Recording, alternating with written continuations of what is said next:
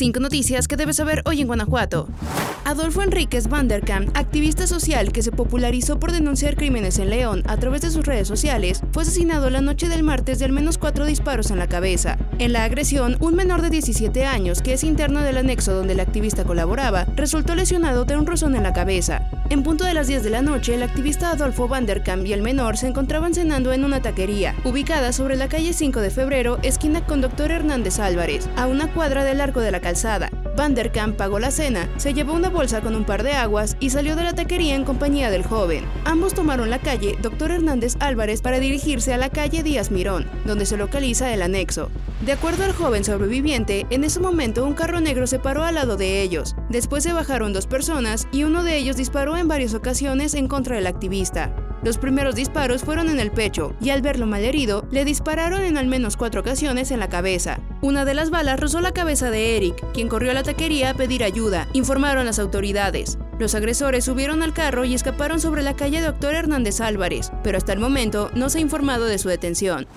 El gobierno del estado de Guanajuato, a través del programa Planet Youth, ha identificado casos de consumo de drogas en población de entre 8 y 13 años. Los municipios con mayor incidencia de casos registrados son León, Silao, Irapuato, Celaya, Guanajuato Capital y Salamanca. Esta información fue proporcionada por el secretario de Salud Daniel Díaz Martínez durante la presentación del Tercer Congreso Internacional para la Prevención de Adicciones Planet Youth 2023, que se realizará en Guanajuato Capital del 29 de noviembre al 1 de diciembre. Destacó que el acceso temprano de los menores a probar alcohol o tabaco es un tema cultural. Por ello, resaltó la importancia de garantizar que no se vendan bebidas alcohólicas ni tabaco a menores y que en los hogares los adultos eviten estas conductas frente a niños y niñas. Señaló también que aunque hubo una desaceleración del 4% en el consumo de alcohol, se ha observado un aumento en el uso de vapeadores. El director general de salud mental de la SSG, Manuel Aguilar Romo, mencionó que, aunque a nivel general puede parecer que el programa Planet Youth no tiene resultados positivos, al observar escuela por escuela se encuentran mejoras significativas. Por ejemplo, se ha logrado una reducción del 20% en el consumo de alcohol en algunas instituciones. Además, en los municipios que participan en el programa durante dos años, se ha notado que muchos jóvenes dedican menor tiempo a los videojuegos y la televisión,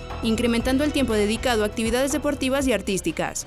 El próximo 17 de diciembre a las 7 de la noche se llevará a cabo la segunda edición del desfile navideño La Magia de Santa en Irapuato, el cual recorrerá las principales vialidades del municipio. Roberto Rivera, presidente del grupo Arte Original Llevando Sonrisas, comentó que para esta edición tienen una nueva imagen y estarán participando 36 contingentes con 3.500 personas, los cuales irán en plataformas y algunos tráileres adornados. Además señaló que este año el recorrido será más largo que el año pasado. Saldrán de la esquina de Héroes de Nacosari con Calzada de los Chinacos, para continuar por Boulevard Lázaro Cárdenas, después seguir con Avenida Guerrero, Revolución, las calles Ramón Corona, Manuel Doblado, Juventino Rosas y terminará en la glorieta de Japami. Mencionó que las personas podrán ver cosas novedosas como los vestuarios, las temáticas de cada contingente y vehículos adornados que vienen de León y Querétaro.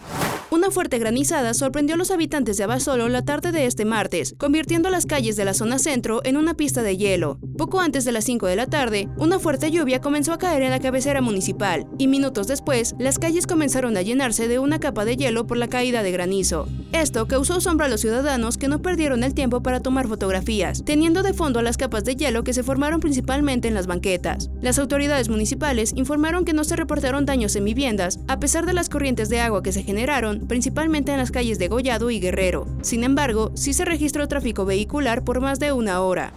El Club León viajó a San Luis Potosí para enfrentar el partido por el play-in de la Liga MX contra el Atlético de San Luis, este jueves a las 7 de la noche, donde buscará su pase en la liguilla después de dos años de no estar. Parreiro regresó a la convocatoria después de estar lesionado y podrá estar disponible para el partido. Por su parte, Ángel Mena y Federico Viñas llegarán a San Luis la noche previa antes del encuentro, debido a que se encontraban jugando con su selección. En caso de ganar, su rival en cuartos de final sería Rayados de Monterrey, y si pierden, jugarían contra el ganador del Santos contra Mazatlán, buscando el último pase a la liguilla.